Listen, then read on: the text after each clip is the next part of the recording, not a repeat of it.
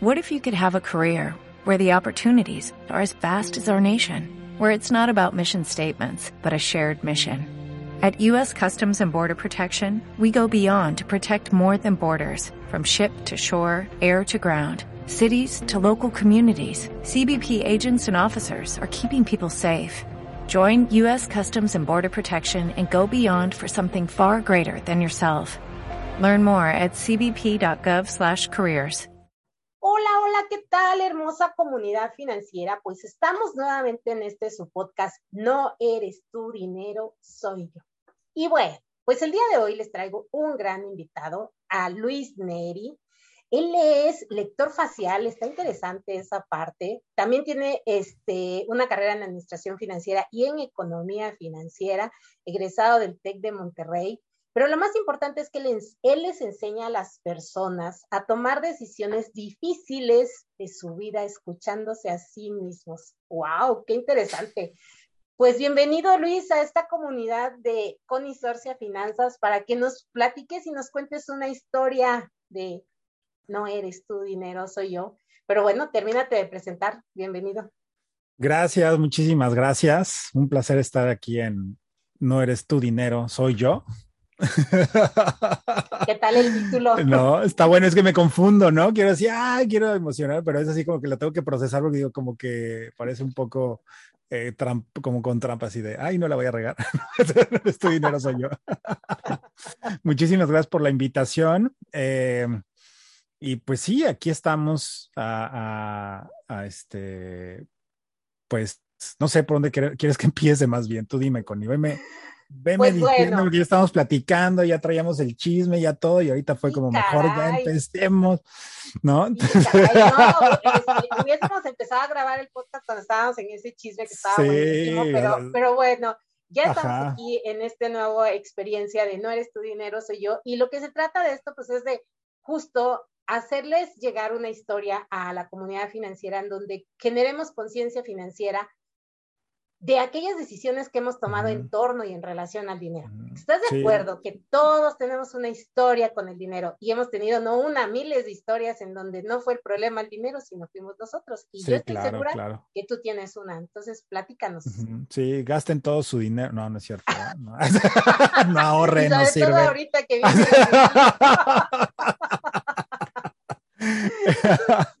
no, no, no, cada quien, cada quien su modelo, ¿no? Pero sí he tenido varias experiencias. Eh, pues mira, no, o sea, podría comentar, pues bueno, te podría contar mi historia. ¿Quieres que te cuente más o menos cómo es toda mi historia? Ándale, ¿Sí? digo, la verdad es que esa es una buena historia y sobre todo tiene que ver con esa parte cuando queremos dar ese salto a ser emprendedores. Sí, sí, sí, sí, bueno, te, voy a contar la historia de cómo llegué a donde, a donde estoy, ¿no? O sea, eh, bueno, yo, o sea, bueno, empezaría la historia justo cuando terminé la preparatoria o en el último año de preparatoria, cuando llegué con mi madre y le dije, oye mamá, quiero un año sabático, ¿no? De aquí quiero un año sabático, quiero un año descansar, quiero, eh, quiero eh, estudiar inglés, estudiar computación, o sea, imagínate los tiempos que te estoy hablando, ¿no? O sea, era aprender computación, o sea, yo tuve que aprender primero una computadora, un teclado, ¿no? Las clases de taquimecanografía puedo interactuar en una computadora. De esos tiempos te estoy hablando, ¿ok? Para que más o menos ubiques. Sí, para los milenios que los, nos escuchan, sepan que hubo esas épocas. Ajá, hubo esas épocas donde no nacías y ya sabías interactuar con un iPhone, ¿no? No, no existía. Es correcto. Entonces, eh, entonces, pues mi mamá se molestó muchísimo, ¿sabes? Me dijo que no iba a mantener un holgazán, que me fuera buscando universidad, que no sé qué, que bla, bla, y yo así de, ¡Ah! pero es que después de que, o sea, es que ya acabando la universidad a fuerzas voy a trabajar, ¿no? O sea, no, pues para eso estoy estudiando, ¿no? Entonces no va a haber otro momento donde yo pueda tomar un año sabático, te juro, no, porque luego no vas a regresar a la universidad, no sé qué, y total, no, no hubo forma. Y en ese momento y mi linda madre, a la semana siguiente, me dice, oye Luis, está bien, vamos a negociar. Yo lo que no quiero es que andes perdiendo el tiempo. ¿Por qué no te vas un año al extranjero? ¿No? Estudias otro idioma, ¿no? Estudias a lo mejor el inglés que quieres, ¿no? O sea, lo que tú quieras, pero así yo siento que no pierdes el tiempo. Tú tienes tu año sabático, ¿no? Y, y listo, llegas a la universidad. Creo que te conviene, ¿no? yo, pues claro, ¿no? no, no manches, o sea, yo sí te veo todo triste, cabizbajo, y mi madre diciéndome esas cosas, dije, oye, wow. Terminé en Alemania, em, y en esta parte de los intercambios hubo una persona que se llamaba Luis, Luis Fernández, em, de Pachuca, ¿no? Y, y me acuerdo que, que él decía eh, que quería ser presidente de México, ¿no? Él decía, yo quiero ser presidente, y yo decía, me le quedaba viendo y veía como otros se burlaban de él, ¿no? No, ¿cómo crees que no? Y él se paraba así todo seguro, ¿no? Todo recto y todo, y decía, ¿por qué no? Sí, claro. dime una razón por la cual yo no podría ser presidente de la República ahorita aquí. Yo, ay, cabrón, ¿no? O sea, este, pues sí le creo, ¿no? O sea, sí, sí, ¿no? y de esa forma más. Entonces eso me marcó muchísimo porque sí dije, pues sí, es cierto, o sea, como, ¿por qué yo no podría lograr lo que yo quiera? ¿No? Entonces dije, tú, y él fue, ¿quieres ser presidente de la República? No, no, no me interesa ser presidente de la República, pero, pero sí decir, oye, puedo tirar la piedra mientras tan lejos como para ver qué quiero en la vida, qué quiero estudiar, qué quiero hacer, que todo eso. Entonces decidí estudiar economía. Eh, estaba, regresé de, de, de, la universidad yo, y yo de pasar de esta mentalidad de, de pues sí, la verdad es que sí me veo atrás y medio conformista, me dio el no querer estudiar en vez de traer esta hambre con la que regresé diciendo, no manches, o sea, más bien lo que quería transmitirme mi madre, ¿no? Era como, oye, este, aprovecha el tiempo, estudia, devórate todo el pastel, ¿no? O sea, no, no es para que lo esperes y ya luego que llegue el pastel y te lo comes, sino eh, aquí está, dale con todo, si te estoy dando una universidad, chingale, aprovechale, ¿no? O sea, en vez de que, ay, voy a descansar, ¿no? O sea, ¿de qué, güey? ¿No? Estás en prepa. no, sí. Ajá. Me rechazaron del ITAM, no pasé el examen de admisión. Me tuve que esperar un semestre porque yo fuerzas quería entrar al ITAM, ahora quería entrar a la mejor universidad de México. Yo antes no, no, no era mi inspiración y acabé en el TEC, ¿no? El TEC fue mi premio de consolación. Oh, sí, sí, sí. Entonces, eh, sí, me acuerdo que todos bien orgullosos del TEC y yo, no, es que yo estoy aquí porque no me quedo de otra. te iba a decir. Sí, no. Digo, yo conozco muchos del TED que, o sea, como que es otra cosa estar en el TED y tú. No, y es que aparte te quieren meter esta mentalidad, bueno, a mí me tocaba mucho, es que tu vida ya está resuelta. O sea, ya de qué te preocupes, yo decía, no, pues no creo, pero bueno, y mira, y, y todas esas, mucho bluff, mucha, mucha cosa de esa que, que, este, que algunas cosas sí me gustan, ¿no? O sea, sí, me gustan los logros, me gustan los convertibles, y me, pues no, no me gusta andar presumiendo cosas, ¿no? Por ejemplo, ¿no? Que hay gente que sí, ¿no? O sea, ese tipo de cosas y, como que el creer que, que por estar en esa escuela ya me hacía diferente o me hacía especial, cuando yo decía, güey, pues todos somos humanos, o sea, como, ¿por qué? ¿No? O sea, como, ¿no? Y, y, y así. Entonces, eh, me aproveché el TEC, eh, eh, me fui, ahí empecé economía, después hice el cambio a administración financiera porque lo que a mí me gusta es el tema macro, el entender la, la, la, por ejemplo, la geopolítica, me encanta, me encantan todos estos análisis de cómo se mueve la lana en el mundo, cómo se mueven las cosas, qué, qué impacto tiene el que cuatro o cinco empresas posean prácticamente la bolsa de, de, valores de Estados Unidos y cómo pueden hacer el tipo de cambio que haga lo que se les dé su regalada gana mientras todos estamos aquí pensando que el presidente es el pedo, ¿no? Cuando, cuando la realidad no es así. Cuando la realidad no es así, ¿no? O sea, o vemos otra realidad, ¿no? Respetemos, ¿no? Pero bueno, entonces, me encanta, me encanta estudiar todas esas cosas. Eh, y, el, y después eh, pues estuve estudiando, pues tuve otros intercambios, ¿no? En la UBC, que fue el de economía financiera, que sin negociaciones en Ámsterdam, que es inglés en Inglaterra, que, ¿no? Entonces ya yo ya decía, bueno, también el currículum, ¿no? O sea, ya, sí, ¿no? O sea, todo el último semestre dije, no, que métete de becario, que no, ¿para qué? O sea, yo ya traigo esto, esto, ya, mira, me, me aprovecho estos seis meses, disfruto mi graduación, disfruto, ¿para qué? Pues ve, estos güeyes están en chinga, ¿no? Qué estrés, ¿no? Estudiar y trabajar al mismo tiempo recomiendo, ¿no? Hablando de historias, sí háganlo. Por cierto. Por cierto, sí háganlo. Sí, si tienes oportunidad de salir con chamba a la universidad, créeme que la vida es otra. Yo veo a los que lo hicieron y tienen una vida totalmente diferente a la mía. Me encanta mi vida. claro. Pero, este, pero esta parte de poder haber aprendido en una empresa primero está increíble. Y por ejemplo, lo, que no me gusta es que se quedaron como de empleados, ¿no? Pero si tienes, si tienes que tener claro dónde vas y listo, ¿no? Puedes aprovechar todo eso. Entonces, yo me graduó y en 10 meses, pues conseguí dos trabajos, pero relacionados a contabilidad, cosas que ni me gustaban, y uno no duré un mes, otro dos semanas, o sea, no, no, no, o sea, eh, no, no, no me encontraba. Eh, apliqué más de 400 empresas, ¿no? tuve más de 80 entrevistas. Eh, en 10 meses, ¿no? En 10 meses todo eso. O sea, sí, sí le estaba dando, pero hoy lo volteo a ver y, y, lo que me faltó fue saberme vender, ¿no? Estudiar bien a mi cliente, ¿no? Saber qué es lo que me estaba pidiendo. Sí, estoy a mi avatar y ver cómo qué es lo que realmente me está pidiendo este avatar y no decirle como todo lo que, nada más los valores que yo creía para mí importantes, sino más bien de mis valores, cuáles son importantes para él, ¿no? O sea, cosas así, pero pues ese momento pues no, no lo vi. Eh, y al final de los 10 meses dije, ah, pues si nadie me quiere, voy a poner mi empresa. Ok. Empieza la historia. Empieza la historia. Entonces puse mi empresa. Eh, años bien, años mal, ¿no? O sea, este, me, empezó a gustar porque pues empecé a tener, me pude comprar mi, mi auto, ¿no? llegué a tener 60 personas a mi cargo, trabajaba con empresas como Kimberly Clark, Unilever de México, Procter Gamble, Energizer, los mismos clientes luego me pedían que los conectara con otros proveedores para, o con otros clientes de ellos más bien, ¿no? Proveedores míos, clientes de ellos, como de centrales de abasto y todo eso, porque yo empecé a crear un proyecto muy interesante a desarrollar marcas en el canal tradicional, o sea, en la tiendita de la esquina. Entonces, era como, ¿cómo podemos crear que haya más puntos de venta de Energizer, de Palomitas Actú, de, de, Salsas del Monte, ¿no? O sea, de todo eso, ¿cómo podemos hacerle para que haya más puntos de venta? Entonces, como yo le metía mucho el análisis financiero, entonces les podía dar como en cuánto tiempo van a recuperar su, en cuándo va a ser rentable, cuánto hay que meterle, periodos de prueba, cuánto van a perder, cuánto van a ganar, cuánto...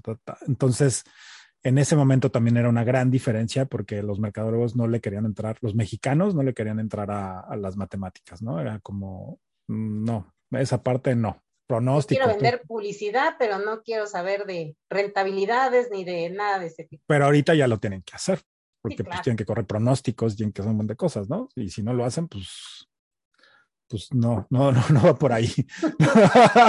Entonces, eh, pues de alguna forma me empezó, me empezó a ir bien, ¿no? Y lo que pasó fue que, que a pesar de haber tenido estos éxitos que socialmente son algo muy bueno, y a pesar de que era reconocido en mi círculo de amistades y que amigos me pedían favores, de que amigos me reconocían, podría yo haber no traído un peso porque era la nómina, ¿no? O sea, eh, y llegar a una fiesta y, y, ser admirado, ¿no? O sea, o ser reconocido, tener esta apreciación de, de, de, por quien estaba ocupando lugares de empresario y de eso, porque era como, wow, yo sigo siendo empleado, tú ya tienes tu negocio, me gustaría ser así, bla, bla.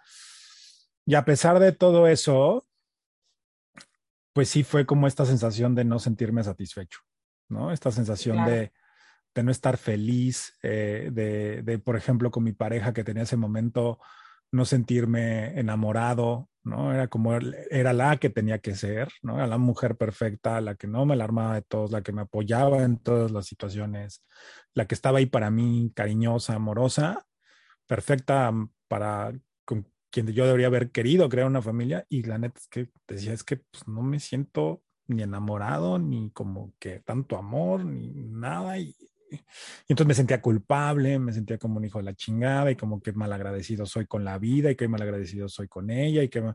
Entonces em, empecé eh, pues a sentirme como, como culpable y entonces yo pues ahora le voy a proponer matrimonio y ahora vamos a vivir juntos y ahora vamos a terapia y ahora vamos a los swingers, ¿no? O sea, no hubo cosa que no intentara por esa relación, ¿no? O sea, lo intenté todo, todo, todo, todo. Y no más, no.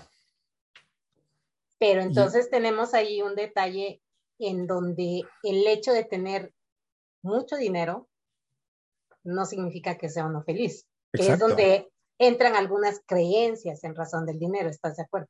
Totalmente. No, o sea, de, de, pero sí, sí, sí, o sea, sí, y lo que pasó fue ahí que, que como, o sea, empecé, por ejemplo, empecé a estudiar lectura de rostro, que es, con lo, es la metodología que yo utilizo al día de hoy. Y entonces al empezar a entender que, que por medio de sus rasgos faciales me estaba explicando ella, ¿no? Como su forma de amar, que mi forma de amar no es compatible con la de ella, el poderle reconocer como, como lo chingona que ella es y poderme reconocer a mí como lo chingón que puedo ser, ¿no? O que soy, ¿no? Y decir simplemente, los dos están perfectos, simplemente no embonan, ¿no? Entonces sí me hizo tener muchísima paz, ¿no? Y poder decir, no, no, no, o sea, sí soy yo y no soy yo, ¿no? O sea. Estuvo interesante. sí, ¿no? O sea, el, el hecho de, de decir, este, no, no, es, no es que esté yo mal, no es que yo no ame bien, no es que yo esté haciendo algo malo o no sepa hacer las cosas o no sepa amar y que no sean mis traumas de la infancia, ni por mi madre, ni por mi padre, simplemente es mi personalidad. Eh, y que tengo que encontrar a alguien con quien pueda tener esa compatibilidad, ¿no? O sea, el, el, entonces en ese sentido te digo, pues sí, sí era yo el que pensaba eso, ¿no? Pero al mismo tiempo el decir, así como estoy es perfecto, entonces me da como esta responsabilidad de sí poder maniobrar hacia donde yo quiero, ¿no? O sea, hacia donde me quiero dirigir. Y eso fue como, pues, uno de los grandes aprendizajes que empecé a tener. Eh, yo ya estaba en terapia en ese momento. Eh, al final del día hubo un día que yo ya me desperté sin energía, ¿no? Yo ya, no, no, pues sí, o sea, ya no tenía pasión no, no, estaba deprimido, o sea, no estaba como triste, estaba como muy apático, como, ah, ¿no? Y, y pues terminé, terminé quebrando. ¿no? terminé quebrando y, y, siempre fue como esto. Quebrando de literal, quebrando, de no tener ni un peso. Quebrando, quebrando donde, donde tuve 18 problemas ¿no? O sea, de lo que los, los, los podría enumerar. Aprendí a negociar como nunca. Eh, demandas comerciales, ninguna demanda laboral. O sea, negocié con muchos de mis empleados y sin dinero aprende a negociar, que no te demanden sin dinero. luego haremos un podcast de eso. les terminé consiguiendo chamba. Ah, ¿no? Terminé consiguiendo trabajo y, Pero entonces, o sea, sí hablamos de un quiebre en donde literal dejó de existir un flujo de efectivo para poder hacer frente a esos compromisos. Hacienda quería que le pagara 43 millones de pesos. Wow. De multas, recargos y desmadres. Estuve a punto de irme a la cárcel. Así, de rápido. Así, ajá. así de quebrado. Entonces estaba muy quebrado. Demasiado quebrado. Tan quebrado, tan quebrado como para que una mujer te diga, es que vivo estresada contigo porque no veo cuándo te puedas recuperar y yo creo que nunca vamos a poder tener un futuro. Así de quebrado. Wow, ya me imagino. Ya me imagino. Son de las cosas como que duelen más este, de esa parte. Pues hay muchas cosas que le aprecio a, Claudia de ese momento. Me hizo sentir como el hombre más amado por quien era, porque no tenía nada y ella me amaba como era, pero neta no la puedo culpar por cómo se sentía. Pues estás con un güey y ya, hoy hablo con gente y me dices que yo pensé, el otro día hablé con una persona que tenía años de no hablar eh, y me dices que Luis, neta yo creí que nunca ibas a poder salir. Pues todos veíamos que no ibas a poder salir de eso. Justo eso te iba a preguntar, o sea, digamos que llegaste al punto en donde tocaste fondo. ¿sí? Así, literal, ya no tenías nada. Recuerdo que eh, la primera vez que tuvimos una, una este, sesión de estudio tú y yo, tú me decías, es que Connie, a mí no me preocupa esa parte porque incluso si no tengo para comer, puedo comer. Porque si yo te digo, invítame a comer, me vas a decir que sí. Recuerdo mucho esa parte. así de quebrado, así de quebrado. y dije, sí, claro. Pero entonces, ¿qué, ¿qué sucede con Luis? ¿Qué pasa con Luis? ¿Qué, ¿Qué sucede en esa parte donde viene de toda una bonanza, de toda una empresa, de, de un, una empresa grande, donde ya estamos hablando de 60 empleados, ya estamos hablando ni siquiera de una empresa pequeña, sino de una, sino de, sino de una mediana empresa. ¿Qué sucede en esa parte en donde justo no fue el dinero, sino fuiste tú? Pues mira, yo, yo al principio me decían, ¿por qué quebraste? Y yo decía, no, es que mira, yo lo que quería hacer, este, ah, primero fue, le aposté a que 3M me iba a pagar y me iba a contratar el siguiente proyecto, le puse todos mis huevos a una canasta, no diversifiqué y valió madres, ¿no? Pasó el tiempo y a los seis meses me voy a preguntar, oye, ¿por qué quebraste? Ah, pues fíjate que busqué que las, las personas trajeran alto punto de equilibrio y como no lo lograron, entonces a la hora que hicimos más grande todo, perdimos como control y entonces disminuyeron el ticket promedio un 10% y entonces el cálculo no estuvo bien hecho y necesitábamos entonces, o sea, no, no estaba bien ni supervisado ni bien hecho, entonces por eso quebramos. Y entonces me caché y dije, ay, chingado, ¿cuál de las dos fue? Porque las dos fueron ciertas. Y después me puse a pensar, hay un buen de personas que tienen el mismo problema sí, claro. y no quiebran, no quiebran. Entonces, como, porque yo sí. Y hoy lo que yo pienso, la razón por la cual quebré fue porque yo, yo, yo creo que no me sentía lo suficientemente importante y valioso. O sea, yo creo que fue la parte donde no me estaba haciendo caso a lo que yo sí quería y estaba siguiendo todos estos patrones sociales donde tenía que hacer esto y esto y esto para ser un sinónimo de éxito, pero social. Y mi concepto de éxito, ¿dónde estaba? Y mi felicidad, ¿dónde estaba? ¿No? Y con qué tipo de mujeres yo quería estar, ¿no? Si quería estar, ¿no? O sea, estaba en una relación monógama donde yo sentía culpa porque me gustaban otras mujeres y no lograba entender como esta parte de, de no lograba entender como, como, por, como por qué estaba mal, por qué está mal hablarle a mi exnovia, por qué está mal hablarle a una persona que amé y que ha, me ha creado este hombre que soy, que incluso tú deberías de agradecerle porque gracias a a ella es lo que soy hoy, ¿no? Contribuye en algo, fue alguien que quise mucho en ese momento, ¿y por qué no la puedo ver? ¿Por qué está mal? Y, me, y, como, y pensar que mi punto de vista estaba erróneo y que era más valioso el del correcto, el que sí tiene que no es que está mal porque ahora estás con esta, no, si está mal porque tú eres de una mujer, no, si está mal porque tu mamá te dijo que solo podías con una, si está mal porque a tu papá lo dejaron por poner el cuerno, si está mal porque tu abuelo no es reconocido en el clan porque tuvo mujeres, tuvo hijos fuera del matrimonio, si está mal por, entonces si tienen razón, yo soy el que está mal. Y eso fue bajando mi valor, fue bajando mi vibración y llegó un punto que pues perdí todo. Fíjate que esa parte que dices me encanta porque a veces las personas no entendemos que parte de que nosotros no podamos tener abundancia, y no estamos hablando de riqueza porque son dos conceptos totalmente diferentes, pero parte de que no podamos tener abundancia es justo no trabajar esos patrones de conducta y esas creencias que nos limitan.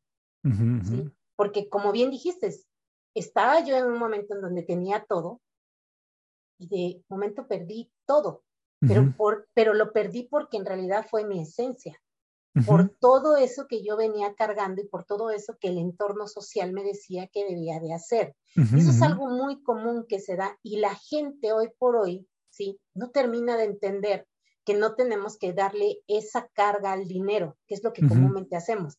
Y entonces por eso decimos, no, es que el dinero es malo, el dinero pervierte a la gente, el dinero no hace que las personas sean buenas, y, vamos creando y vamos este, generando ese tipo de paradigmas y así vamos por la vida y no somos abundantes. Cuando empezamos a romper esos paradigmas, que fue lo que sucedió contigo, hay un punto de quiebre y te das cuenta que las cosas no son así. ¿Sí? Sí, sí, sí, o sea, te, te, das cuenta de muchísimas cosas, ¿no? O sea, eh, en cuestión del dinero, pues sí, ponerlo en su lugar, porque también después me fui a esta onda como, como sí, eh, me encanta el dinero y tengo que, y lo amo y, y haz tu carta al dinero y reconcíliate con el dinero, ¿no? Y este, y abrázalo y bésalo y lo, ¿no? Y víbralo y échale energía, ¿no? Y, y toda la buena vibra que puedas y chingale y trabájale y el dinero y... Pero al día de hoy sí eh, me encanta el dinero, ¿no? O sea, me, fascina el dinero, pero también busco que no sea lo, no sea el motivo o no sea la razón para hacer algo. ¿No? O sea, que. Pero sí va a ser la consecuencia de hacer algo. Yo lo veo como un medio. No, como pero me refiero, no va, a ser, no va a ser como el motivo principal, pero sí va a ser la consecuencia de ese algo que estás haciendo que te va a dar dinero. Sí, definitivamente sí, ¿no? Sí va relacionado, va, va relacionado con, me encanta este, lo que decías de riqueza, ¿no? Que no es lo mismo que abundancia y estoy totalmente de acuerdo. Digo, no sé cuáles son tus definiciones, ¿no? Pero mi definición de abundancia tiene que ver con que quién eres cuando no tienes dinero, ¿no? Que nos lo comparte muchas veces el champ, ¿no? O sea, quién eres cuando no tienes dinero. O sea, quién eres cuando te mueras. O sea, cuando te mueras, ¿qué es lo que te vas a hacer? Te vas a llevar tus culpas, te vas a llevar tus risas, te vas a llevar tus tristezas, tus alegrías, tus orgasmos.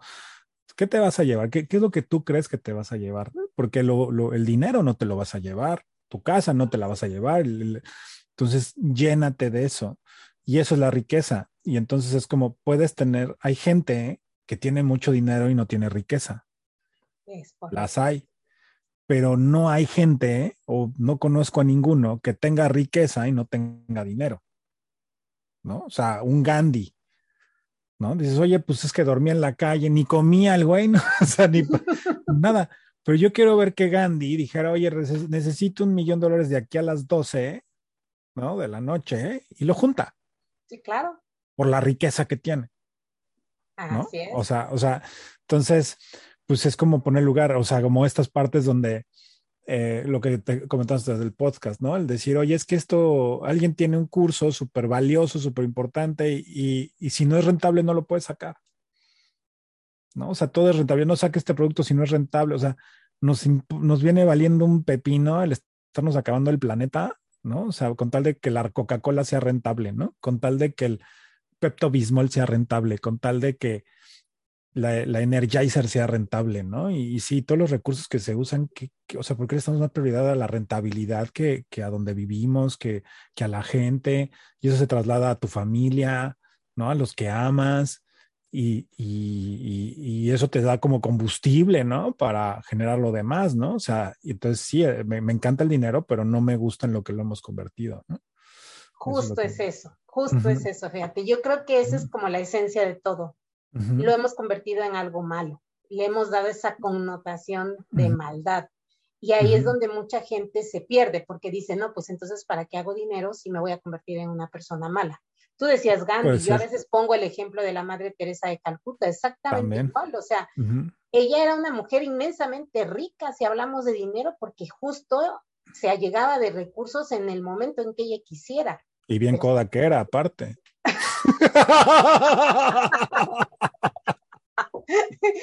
no les daba, no les daba, les decía, estás sufriendo por tus pecados, así que quédate ahí, tú no chingues, madre, te dieron lana para que lo curaras, no. No, son sus pecados, se chinga.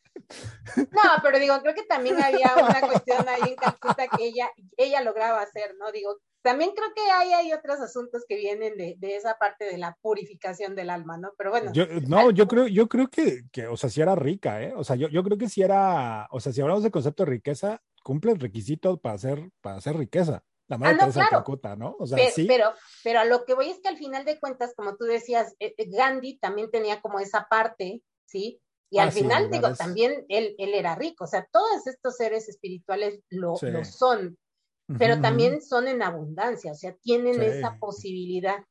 Pero te repito, la mayoría de la gente dice, no lo hago porque o no me quiero hacer inmensamente rico, sin tener en cuenta que la riqueza no es esa, o sea, es algo totalmente diferente. Y mientras no logremos que toda la gente o la humanidad logre entender que la riqueza viene de aquí, viene de adentro, no viene de lo que tenemos alrededor, Justo por eso no logramos ser libres financieramente hablando, que es lo que a veces les, les comento, ¿no?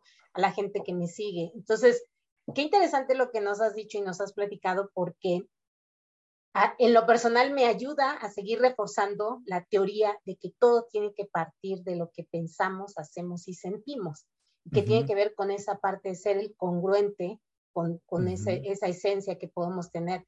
Pero si no logramos entender eso, si no logramos entender nuestras emociones, si no logramos conjugar todo eso que sentimos, pues nunca vamos a ser este, financieramente felices, ¿estás de acuerdo?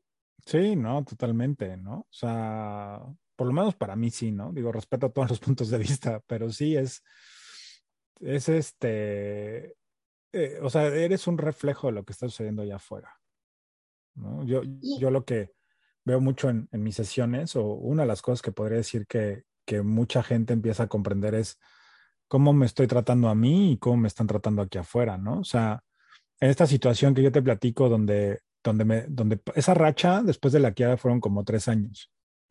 Y justo eso te iba a preguntar, ¿cuánto tiempo tardaste en haber salido en ese proceso? Mínimo, mínimo tres años, o sea, de, de, fondo fueron como tres años, donde pasó el ejemplo de la comida, ¿no? De darme cuenta que, que, nunca me iba a quedar sin comer, porque por más que hiciera, por más que debiera, por más que me buscaran, por más lo que quisieras, siempre tuve alimento y techo y, y, este, me di cuenta de lo gran bendecido que sí soy, porque hay gente que no, que no, no tiene eso. Y y entonces también, o sea, fueron tres años de, de, pues de infierno, diría, ¿no? Sería la palabra del fondo, ¿no? en que busqué poner mi negocio otra vez, lo, le puse tecnología y entonces, y, entonces yo no podía tener nada a mi nombre y entonces conseguí a alguien que, que, este, que se quisiera asociar conmigo y, este, y ya tenía un muy buen amigo y entonces eh, pues todo estaba a su nombre, ¿no? O sea, y como no había nada, al principio, pues no había necesidad de, pues de ni hacer un contrato, incluso no lo creíamos conveniente, ¿no? Ya como fueron cayendo los proyectos, ya justo un, como por ahí de un, ¿qué habrá sido? Como un 7 de enero del 2016, nos sentamos y dijimos, oye, esto se va a poner bueno, ya nos habían contratado un par de proyectos como pruebitas, traíamos como 10 prospectos en marcha, dijimos, de estos jodidos sale la mitad y con buen proyecto, y ahora sí, vamos a hacer y vamos a, da, da, da.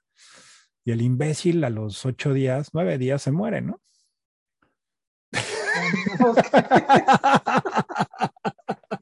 No inventes. Pinche Lalo, hijo, se le ocurre morirse al cabrón de una pinche congestión alcohólica.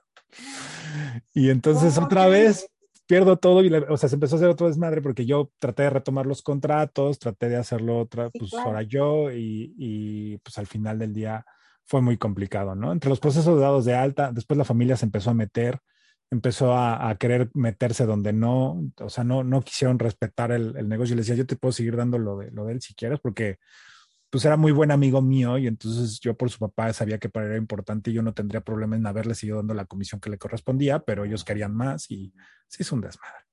Entonces, pues perdí otra vez, ¿no? Ahí otra vez, ¿no? Dentro de eso.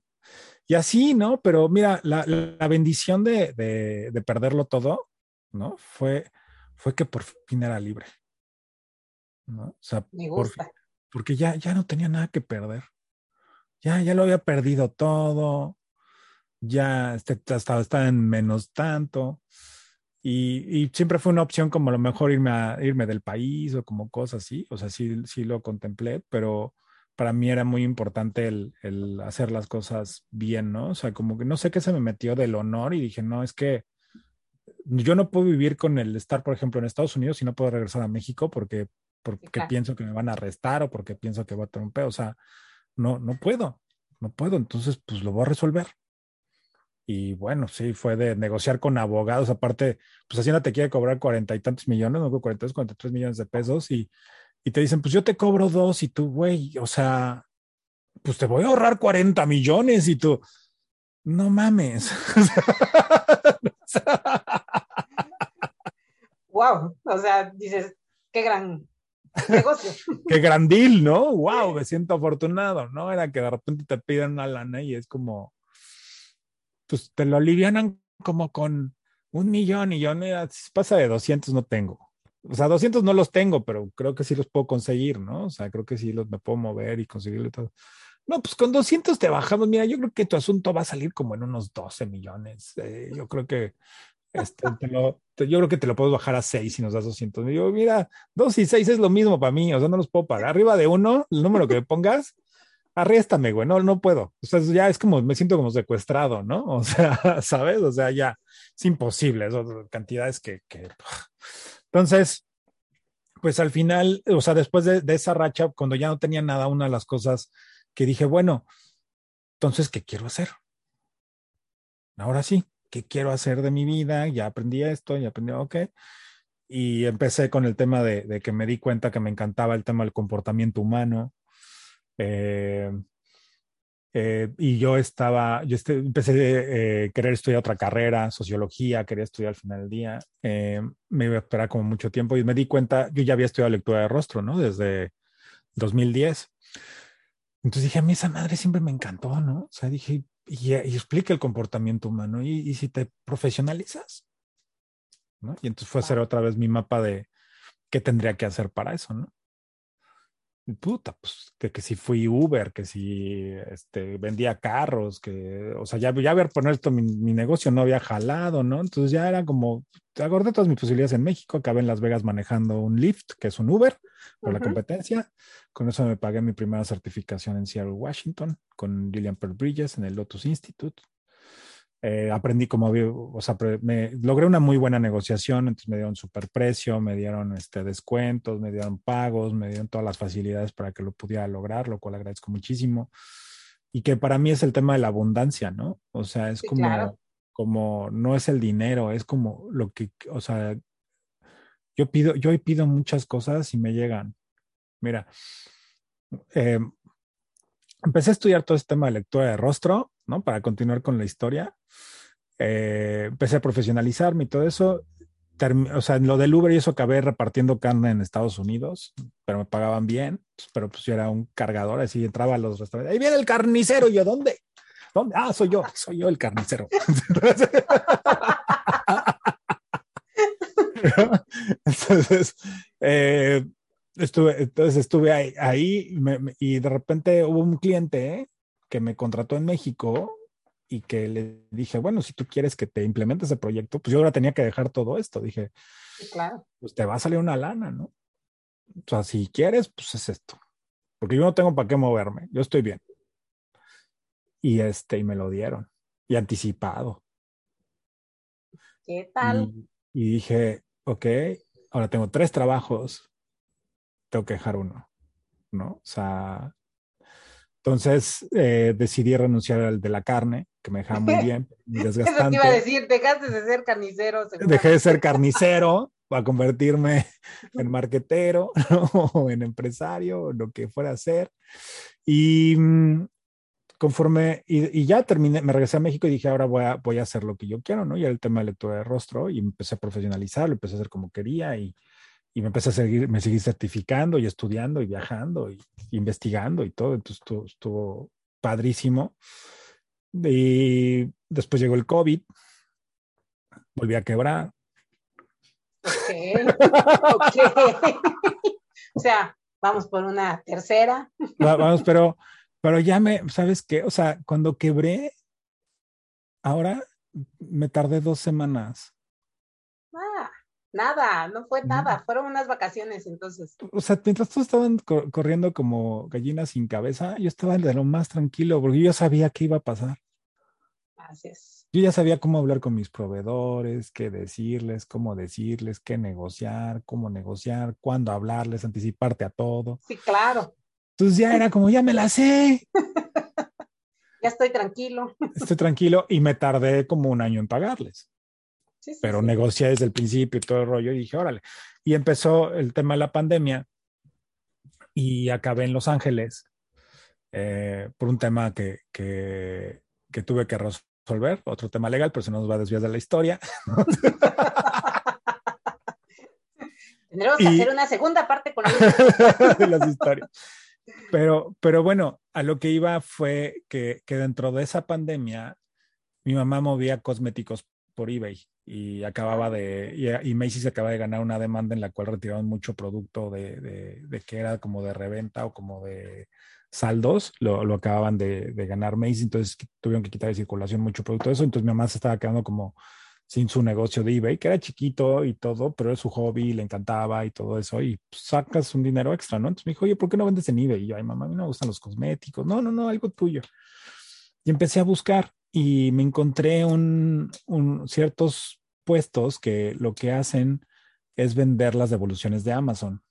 No todas las marcas, no todo eso, y resulta que Amazon tiene que destruir un chingo de productos. O sea, las devoluciones las termina destruyendo los hijos de la chingada, ¿no? Eso es lo que me refiero con el que la rentabilidad es más importante, ¿no? Porque van con el proveedor y yo creo que le han de decir, mira, si te lo regreso, el envío y esto y el fees y lo que me hiciste perder y nada, nada, te va a salir en tanto. ¿Qué prefieres? ¿Eso o te lo destruyo y ahí muere? Y muchas marcas dicen, pues me cuesta más barato producir una computadora más que, sí, claro. que eso. Entonces terminan destrozando mucho ese producto. Y entonces empecé a encontrar estos productos y entonces eh, empecé a, moverlos y empecé a, tener un ingreso adicional, ¿no? Y en la empresa que la que estaba repartiendo carne me metí de cobrador los domingos, ¿no? Porque nadie quería ese día. Y entonces empecé ahí a armar y empecé, me seguía con la lectura de rostro en digital y, empecé a tener clientes. Y entonces ya de los tres ya armaba algo, ¿no? Ya, ya estaba bien. Y, y, te, y lo, te lo comenté, el punto que quería llegar a esto de eBay es como yo hoy, por ejemplo, todas las cosas que yo quiero, como que muchas me llegan simplemente porque quiero que me lleguen, haz de cuenta, no porque quiero que me las voy a comprar o junto al dinero. O sea, estoy, estás en una caja buscando producto y salen cosas, ¿no? Salen que teclados, salen que mouse, sale que luces, sale que, que, este, que los, las cosas estas para poner tus marcos, que la cosa del micrófono, que, que, este, que encendedores, que o sea, te empiezan a salir cosas que, que neta me han quitado la necesidad de consumir. Ah, aparte de. Ajá, entonces no, no gasto en, en, o sea, gasto muy poco en, eh, o sea, dinero sí gasto muy poco. O sea, entonces a mí me, me, me o sea, el otro día eh, compré un carro de control remoto donde no tenía ciertas, o sea, tenía un tema con, necesitaba unos tornillos para repararlo y necesitaba una pila. Y, yo dije, nunca va a salir. Y no, y buscó y salió. Entonces ya tengo un carrito de remoto, control remoto, que me encanta, que luego juego, o sea, y ya, ¿no? Pero no estoy como, ¿sabes? No estoy como estando de quiero dinero, ¿no? Porque me, me empezó a encantar esta parte donde me tengo que enfocar en mi objetivo, ¿no? O sea, me enfoco en que las sesiones sean padres, ¿no? Y, el universo me provee de cosas que me hacen hacerlas padres. Y ya, ¿no? O sea, en eso está mi foco. Entonces, como que eso me ha generado mucha onda de abundancia y no estar pensando tanto en, dinero como antes lo hacía, ¿no? Como antes todo el signo de pesos. Y, esa, esa forma de pensar me gusta muchísimo más. Me siento súper abundante todo el tiempo, ¿no? O sea, tengo comida, tengo techo, me, sigo moviendo cosas, me salen, si necesito algo lo puedo comprar, ¿no? Entonces, como que digo, ok, y cualquier problema sé que lo resuelvo más rápido. Eso está, me encanta, me encanta esa parte, este, Luis, porque la verdad es que creo que nos deja esa, esa, esa enseñanza justo de no eres tu dinero, soy yo. Todo tiene que ver con mi actitud hacia el dinero, de cómo voy a ser yo y cómo voy a estar feliz con mi vida y con los demás y con mi entorno. Entonces, me gusta esa parte. Y pues bueno, para ir cerrando, porque la verdad está interesante la charla, pero bueno, tenemos que ir cerrando este podcast.